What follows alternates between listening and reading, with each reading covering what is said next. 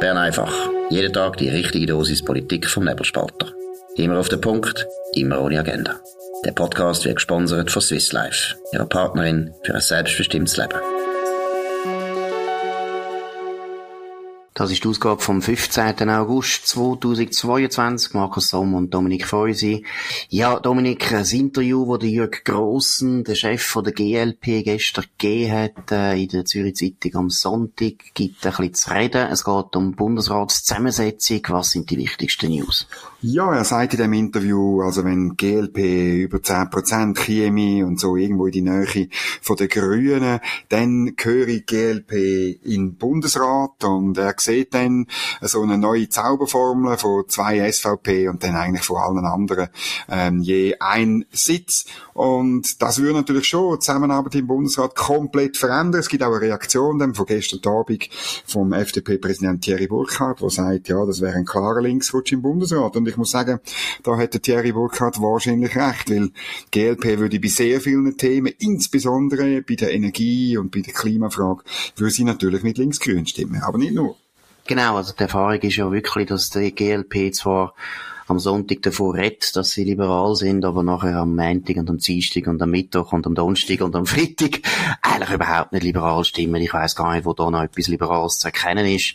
Ist sehr selten. Jetzt bei der AV tun sie wieder so ein bisschen aus symbolischen Gründen sich da ein bisschen exponieren, aber richtig exponieren auf die richtige Seite. Aber äh, eben, das ist völlig richtig, glaube ich, auch, auch wenn man die Erfahrung schaut, zum Beispiel Zürcher Gemeinderat, GLP ist, ist einfach eine weitere Linkspartei, die jetzt davon lebt, dass die Leute das Gefühl haben, irgendwann mit ist noch liberal. Aber ich glaube, es gibt noch eine andere Frage. Nicht nur die Frage eben, ob jetzt GLP und die Grünen gut wären im Bundesrat, sondern ich glaube, was interessant wäre, ist, kann das noch gut funktionieren, wenn man nachher eine Regierung hat, wo nur noch die SVP zwei Sitze hat und alle anderen sind alle allein? Siehst du das? Ja, das wäre dann faktisch eine, eine Sechs-Parteien-Regierung. Ähm, da kommt einem so aus meiner Jugend, kommen so Bilder aus Italien in Sinn oder irgendwie so, wo, wo, nein, es ist, sorry, das ist, äh, wird noch komplizierter. Mir ist schon klar, dass der Jürgen Grossen das unbedingt will. Er muss das als Parteipräsident auch sagen. Er kann nicht irgendwie abwinken und sagen, nein, nein, im Bundesrat wollen wir nicht. Aber ähm, ich sehe wirklich, ich sehe es ganz schwierig. Und eben, es würden sich dann Koalitionen, mehr oder weniger feste Koalitionen ausbilden. Und das wäre klar. Da würde GLP, kommt ein bisschen noch darauf an, wer es wird. Wenn es der Jürgen Grossen wird, wahrscheinlich ein bisschen weniger. Wenn es Diana Angelina Moser wird, ein bisschen mehr. Aber sie wären Teil vom Mitte-Links-Block und um das geht's ja Mitte-Links. Das ist klar. Ja, aber es wäre auch rein vom System her relativ schwierig, weil keine Partei, die dann im Bundesrat wäre, hätte im Parlament noch, eben abgesehen von der SVP, wirklich ein grosses Gewicht. Das heisst, wenn ein Bundesrat, eben sagen wir jetzt mal ein GLP-Bundesrat Jörg Grossen, nehmen an, er, er sieht auch sich da durchaus in dieser Position, also der Bundesrat Grossen muss dann irgendeine Vorlage durchbringen im Parlament. Er hat seine knapp 10% Leute, die er auf sicher hat und den Rest muss er zusammensuchen. Und das führt einfach eher dazu, dass sehr, sehr schwer berechenbar wird, was im Parlament überhaupt noch mehrheitsfähig ist. Heute gibt es natürlich gewisse Disziplin. Wenn zwei Bundesräte hast als Partei, hast du eine grössere Verantwortung, dass du dahinter steckst und hast natürlich auch eben mehr Gewicht im Parlament. Muss ehrlich sagen, es wäre ein Systemwechsel, wo ich glaube, würde am Ende dazu führen, dass es sehr, sehr, sehr unübersichtlich wird und schwer berechenbar, wie eigentlich noch die Mehrheiten zustande kommen im Parlament. Und ob man das wirklich so will und gut findet, kann man sich fragen. Oder ganz extrem im Ständerat. Oder dort haben die Grünen Liberalen gar keinen Sitz. Und ob sie nach der nächsten Wahl einen haben, steht in den Sternen. Also da gibt es in Zürich sicher eine harte Ausmachung, aber das ist nicht sicher, dass sie das machen. Möglich ist es. Und auch sogar, wenn es oder zwei machen. Wenn du zwei Ständeräte hast, ähm, das ist natürlich nichts. Das führt nicht dazu, dass du kannst Mehrheiten beschaffen. Und darum würde es dann einfach Blockabsprachen geben. Also man hätte dann zwar sechs Parteien im Bundesrat, aber man hätte, also es würde immer noch so Blöcke geben. Und das macht dann einem am Schluss abhängig, das macht das System labil, wie es dann manchmal funktioniert und manchmal nicht. Und dann glaube ich wirklich, das ist, äh, es ist eigentlich eine gute Regelung, dass groß, dass man irgendwo durch eine minimale Größe muss haben. Die Frage ist eher natürlich das andere Szenario. Ist die SP ist eine FDP noch genug groß nach den nächsten Wahlen, dass sie noch zwei Sitze können beanspruchen Das finde ich die viel größere und interessante Frage. Und mir ist auch klar, warum man in der SP und in der FDP nicht gerne über die Frage redet, oder? Genau, das ist logisch. So wie eben, ich finde, wenn die natürlich äh, sich einig sind, dass sie die zwei Sitze behalten wollen, ja. dann gibt das schon eine ziemlich grosse, nicht gerade eine Mehrheit, aber es ist eine wirklich grosse Minorität im Parlament, die dafür sorgen wird, dass sie die zwei Sitze können halten weil du hast vorher gesagt, der Ständerat ist irrsinnig wichtig, gerade bei Bundesratswahlen sowieso, das unterschätzt man immer ein bisschen, man schaut immer auf den Wähleranteil, dabei sollte man ja bei der Bundesratswahl, mhm. ist logisch, es kommt auf den Sitz drauf an und eben nicht auf den Wähleranteil, der Wähleranteil Teil ist äh, für uns Journalisten und für Politologen interessant und tut ein bisschen die Stärke ja, von einer Partei ausweisen. Aber am Schluss ist eine Bundesratswahl einfach eine Wahl und am Schluss wird einfach der gewinnen, der mehr Sitz anbringt und es interessiert nachher niemand mehr, hast du den Wähleranteil oder nicht. Also von dem her muss ich ehrlich sagen, ich glaube sowieso nicht, dass nächstes Mal nochmal einen, We einen Wechsel gibt in den Bundesratswahlen, weil das müsste also enorme Stärkenunterschied geben plötzlich und das halte ich nicht für sehr wahrscheinlich. Und ich möchte auch noch etwas anderes betonen, du hast vorher auch gesagt, früher ist das irgendwo undenkbar gewesen, dass jede Partei, die da knapp über 10% kommt, genau. schon findet, jetzt muss ich im Bundesrat meiner Meinung nach zeigt das eine gewisse Verachtung für die parlamentarische Arbeit, weil es ist nämlich wirklich so, ich habe es vorher ein bisschen äh, salopp gesagt und nichts gegen Jürgen Grossen, finde einen guten Typ, aber man hat schon heute das Gefühl, dass alle Parlamentarier eigentlich den Höhepunkt von ihrer politischen Karriere nur noch drin sehen, dass sie mal Bundesrat werden. Kann man auch leicht begründen, weil die meisten Leute haben sonst keinen Beruf mehr. Es ist ein interessanter Beruf, wenn man einen Beruf sucht, aber das ist keine gute Entwicklung. Also ausgerechnet der Jürgen Grossen hat noch einen Beruf, ein bisschen noch, aber du hast natürlich im Grundsatz recht. Mir ist ein zweiter Aspekt wichtig, der inhaltliche Aspekt. Wir haben zwei grosse Probleme. Einerseits die ganze Energiefrage, ähm, wo so ein bisschen als Damoklesschwert über dem Land hängt. Und zweitens, äh, ein bisschen weniger aktuell, aber ähm, immer noch drängend, nämlich die Frage der Beziehungen zur Europäischen Union. Und die beiden Fragen, oder, müssen wir endlich so ein, paar Illusionen von den letzten 10, vielleicht sogar 20 Jahren über Bord werfen und sich wieder mal ganz saubere, sachliche, nüchterne Analyse machen. Und halt bei beidem, bei beidem ist, sind die Grünliberalen an einem Punkt, wo sie an alten Dogmen, an diesen, diesen, an diesen längst überkommenen Glaubenssätzen Gesetze den letzten 20 Jahren immer noch werden festhalten, wollen festhalten und genau für das, was das Land braucht, für die nüchterne Analyse nicht in der Lage sind. Und darum glaube ich auch, ähm, äh, dass, dass sie, sie verwalten da alte Glaubenssätze statt neue Visionen oder Vorstellungen. Gut, wenn es natürlich so ist, dass der Wähler eben das auch so sieht und ja, eben gern die alten Rezepte wird immer noch hören, alle die alten Gamellen, die nicht funktionieren, halt immer noch wollen, dann müssen wir uns dem fügen. Leider ist der Wähler etwa so dumm wie der Dominik Feusi und ich zusammen. Das ist klar. genau, nein, das ist klar, aber das ist ja der Punkt. Ist es überhaupt, äh, wie soll ich sagen, kann man sagen, es ist der Wählerwunsch, wenn 10% von der ganzen Wählerschaft äh, grünliberal wählt, ist das schon genug ein Mandat, dass einer gerade in der Regierung sitzt? Ich glaube nicht, weil der Witz ist ja wirklich eben, wenn man in der Regierung ist, das heißt immer, dass man eigentlich muss in der Regierung setzen, weil sonst kann man alles blockieren. Ich finde, man muss immer noch sehen, warum eigentlich die genau. Parteien, oder zuerst hat der Freisinn alle Sitze gehabt und der Freisinn hat ersten Sitz abgegeben, der katholisch-konservative 1891, wo er nicht mehr anders hätte können, weil er alle Vorlagen im Parlament, beim Volk nicht mehr, nicht alle, aber viel nicht mehr durchgebracht hat in der Volksabstimmung. Und das finde ich ist eine Regel, die sollte gelten. Du kannst nur eigentlich Anspruch haben auf den Bundesrat, wenn du selber außerhalb vom Bundesrat so mühsam bist, für die anderen Parteien so grauenhaft mühsam, dass du eben wirklich musst im Bundesrat integriert werden. Und GLP ist ja so, äh, wie soll ich sagen, die bringen nicht etwas ein, wo die anderen zum Verzweifeln bringt bis jetzt. Also die GLP hat meiner Meinung nach, du musst mich korrigieren bitte, aber noch nie eine Volksinitiative, glaube ich, durchgebracht, noch nie ein Referendum gewonnen, Personen. Also es ist gar nicht eine politische Macht, wo eine wahnsinnige Vetomacht könnte organisieren. Und von dem her finde ich, und das ist jetzt an die anderen Parteien gerichtet, es gibt gar keinen Grund, die zu integrieren. Sobald, sobald die mühsam tönt, dann muss man sich das überlegen. Das ist so, also Sie haben ja die einzige Initiative, die Sie ähm, Stand gebracht haben, ist die gewesen, Energie statt Arbeit äh, besteuern. Und ich glaube, ich bin nicht mehr ganz sicher, haben sie 7% Ja gehabt oder 8? Eins von beiden. Und ich finde das noch eine gute Regel. Also machen wir eine neue Zauberformel auf der Basis. Man muss in der Lage sein, Referendum äh, zustande zu bringen und durchzubringen. Dann sieht die Regierung folgendermaßen aus. Dann hat man jemanden von der SP, jemanden von der SVP, man hat jemanden von der JUSO, von der jungen SVP und man hat etwas von der jungen Freisinnigen. Also die Mitte ist dann weg, die FDP, Mutterpartei ist weg, die jungen Grünen haben es glaube auch schon mal geschafft, aber das ist glaube nur mit Hilfe von Gewerkschaften oder, oder JUSO gewesen. Ähm, aber das gibt eine interessante Regierung.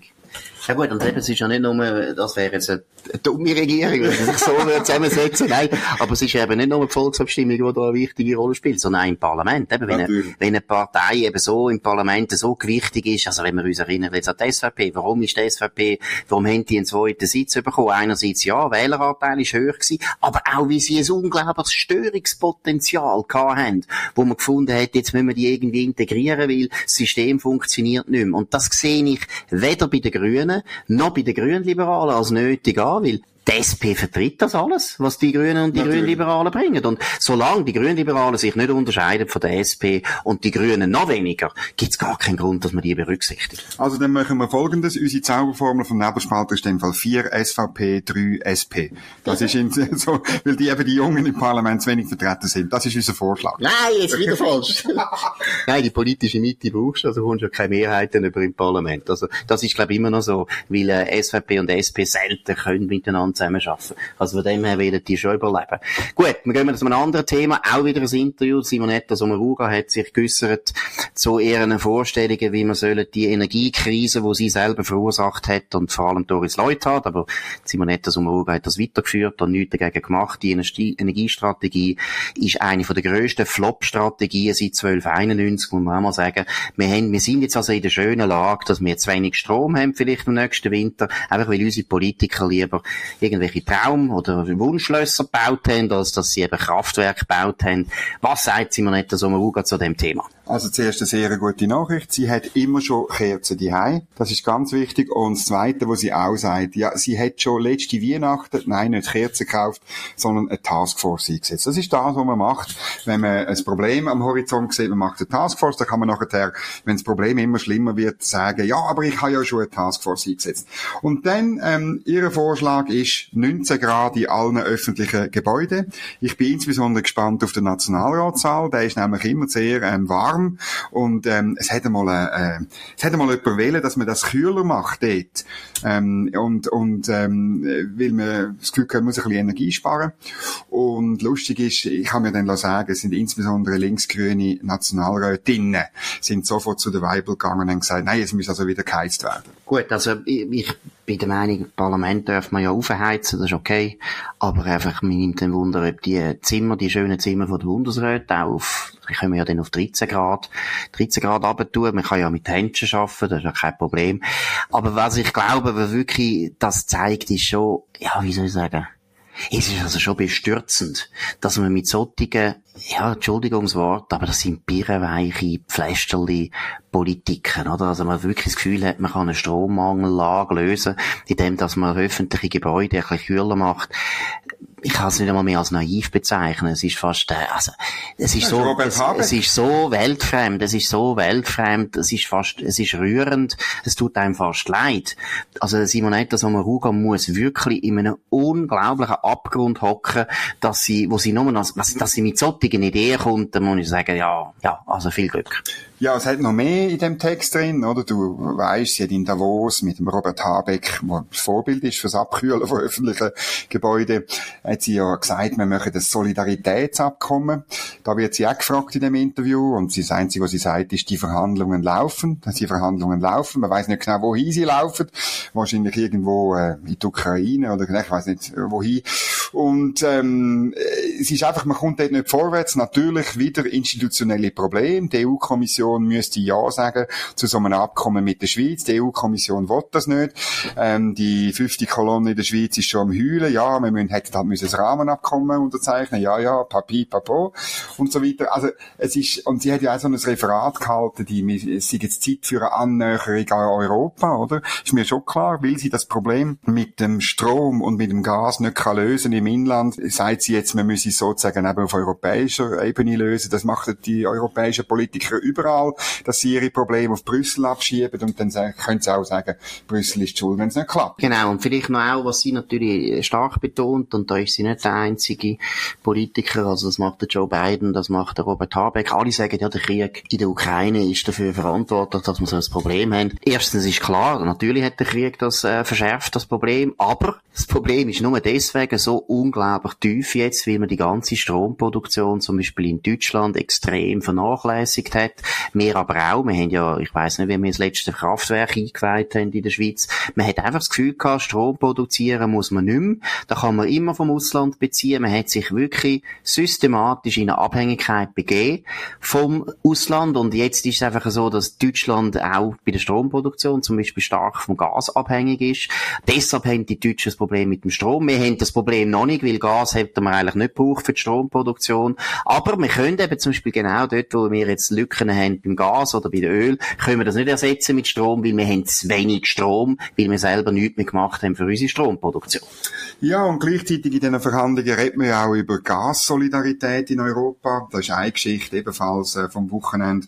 Der Bund will im Notfall die Pipeline zwischen Deutschland und Italien anzapfen. Ähm, ja, klar, ähm, äh, es ist passiert das, wo jeder Krise, auch Corona und so ist es so gewesen, jedes Land schaut für sich, auch wenn man gross von Solidarität schwätzt, auch innerhalb von der solidarischen EU. Es ist klar, die Italiener finden das nicht lustig, aber ich finde es gut, ich finde es eigentlich gut, dass man das ein bisschen dort in den Raum stellen. Das ist wirklich, das zeigt eben, dass am Schluss wir gewisse Sachen müssen selber produzieren. Das haben wir verpasst, lässt sich auf den Winter nicht machen. Es gibt noch Leute, die meinen, man könne schnell ein paar Solarpanels aufstellen, insbesondere in den Bergen. Das ist das neueste grosse Traum von links-grün. Wobei die eigenen Leute das schon kaputt machen. Das hat am Wochenende ein Protestcamp gegeben vom Mountain Wilderness gegen das Gondo Solarprojekt. Wir haben auch im Nebelspalter darüber geschrieben. Das ist das riesige, mehrere tausend Quadratmeter grosse Projekt, wo man will, äh, oberhalb von Gondo, einen am Simplon, auf, glaube ich, zweieinhalbtausend Meter Höhe, will man äh, ein riesiges Solarkraftwerk aufstellen und den Berg damit vollpflastern. Auch das geht nicht, auch das auch löst sich in Luft auf. Das ist eben auch interessant, wie es eine gewisse, wie soll ich sagen, eine Lebenslüge von der linksgrünen Überzeugung, dass man eben kann, ja, das Problem, das man hat mit dem Strom ganz einfach lösen. Und die Lebenslüge hat eben eigentlich wirklich geheißen, und deshalb ist ja jetzt das heute so das Problem, dass man nämlich einfach den Strom importiert. Genau. Weil Energie, ganz gleich welche Energieform man wählt, hat immer Auswirkungen auf die, Umwelt. Ob man Windrädchen auf, aufstellt oder Solarpanels, ob Atomkraftwerk oder Wasserkraftwerk, ob Öl- oder Gaskraftwerk, spielt keine Rolle. Immer wenn man Energie produzieren will, dann gibt das einfach gewisse Auswirkungen auf die Natur. Und da kann man, kann man diskutieren, was ist uns wichtiger. Wenn wir die Natur so bewahren, wie sie vor 5000 Jahren war, dann können wir einfach nicht mehr so leben, wie wir leben. Oder wenn wir der Meinung sind, wir wollen so leben, wie wir leben, ist nicht die best schlechteste Art, die die Leute heute leben, dann brauchen wir viel Energie. Und Energie Produktion heißt immer, es hat Auswirkungen auf die Natur. Und ich würde jetzt eben als Lebenslüge bezeichnen, einerseits, dass man immer so da hat, eben mit Solar und Wind können wir das Problem einfach retten. Man, man braucht kein AKW mehr, man braucht keine höhere Staumauern, man braucht sowieso kein Kraftwerk mehr. Und das hätte man können den Leuten verkaufen, solange wir einfach können Strom importieren. Dann haben es die Leute eben nicht gemerkt. Und jetzt, wo wir keinen Strom mehr können, äh, importieren, merkt man plötzlich, hey, jetzt müssen wir wirklich Solarkraftwerke bauen, wir müssen die Solarpanels auf aufstellen. Und wer die Grünen kennt, weiss, eigentlich sind sie gegen das auch immer gewesen. Sie wollen, sie wollen gar nicht, dass wir eine eigene Energieproduktion haben. Ja, sie wollen eben, äh, ich sage eben Subsistenzwirtschaft, also irgendwie, oder so ein bisschen knapp über dem Existenzminimum heißt das, glaube ich, übersetzt. Nein, ähm, es geht wirklich halt darum, man muss jetzt sparen, sparen, sparen. Auch, es gibt im Herbst eine Kampagne, hat der NZZ äh, können vermelden, grossartige Sparkampagne. Ähm, das haben wir schon mit dem Herrn Ogi probiert. Ich weiß nicht, wie du deine Eier kochst. Selbstverständlich so, wie der Adolf Ogi vorgemacht hat. Das ist hervorragend. Aber es hat auch das nicht gebracht, oder? Das sind nicht die Hebel. Das sind nicht die wirklichen Innovationen, wo auch dies das Land, unsere Schweiz auszeichnet. Das funktioniert nicht. Ja, und man muss auch ehrlich sein, oder? Man hat wirklich den Leuten auch Sand in die Augen gestreut, wenn man eben behauptet, allein, indem, dass man die Häuser besser isoliert und Energie effizienter tut und so weiter, kann man im Prinzip den, den, den, Zunahme von unserem Energiebedarf kann man im Prinzip senken. Und das stimmt nicht. Und Gegenteil ist richtig. Ich meine, wenn man Elektromobilität will, dann geht das nicht. Es geht auch nicht, wenn man nur mal schaut, was die ganze Digitalisierung an Strombedarf bringt. Und das bringt immer mehr. Wir brauchen immer mehr Strom wegen dem. Und das sind ja die gleichen Leute, die die ganze Zeit auf dem Handy sind. Also von dem her ist es einfach, es ist nicht nur naiv. Es ist auf eine Art auch fast ja, wie soll ich sagen, es ist einfach logen. Ja, aber jetzt tun wir, oder die Elektroöfeli, die jetzt die Leute gekauft haben, die eine Gasheizung haben, die wohnen im Übrigen, die allermeisten, rund 300.000 wohnen, äh, Haushalt, sind in linksgrünen Städten, die haben jetzt auf Galaxus, auf Brack, oder ich weiß gar nicht, was überall so Öfeli gibt, vielleicht noch bei Ikea, eins zum Zusammenleimen, die haben jetzt die Öfeli gekauft, oder? Und jetzt habe ich letzte Woche gelesen äh, bei Tamedia, dass wenn die alle gleichzeitig ihre Häuser heizen und das läuft ja, es ist schon gleichzeitig richtig dann kalt irgendwann im Winter, dann ist ähm, Strom, äh, Stromnetz kommt wirklich ähm, an Anschlag. Es könnte sogar zu einem Blackout führen. Ganz schlimm. Jetzt muss man die äh, frisch gekauften Elektroöffeli verbieten. Aber dafür tun dann alle ihres Elektroauto gleichzeitig anschliessen. Genau. Und die Handys dürfen wir auch nicht verschrotten, die sind auch wichtig. Gut, das war Bern einfach gewesen von dem 15. August 2022. Dominik Feusi und Markus Somm. Wir wünschen einen schönen Abend. Wir sind für euch wieder da. Morgen zur gleichen Zeit auf dem gleichen Kanal. Tönt uns abonnieren auf nebelspalter.ch oder auf Apple Podcast oder auf äh, Spotify, je nachdem. Würde uns freuen. Tönt uns vor allem weiterempfehlen. Tönt uns bewerten mit möglichst vielen Sternen. Das würde uns noch einmal freuen. Wir wünschen, wie gesagt, einen schönen Abend. Das war Bern einfach, immer auf den Punkt, immer ohne Agenda. Gesponsert von Swiss Life, ihrer Partnerin für ein selbstbestimmtes Leben.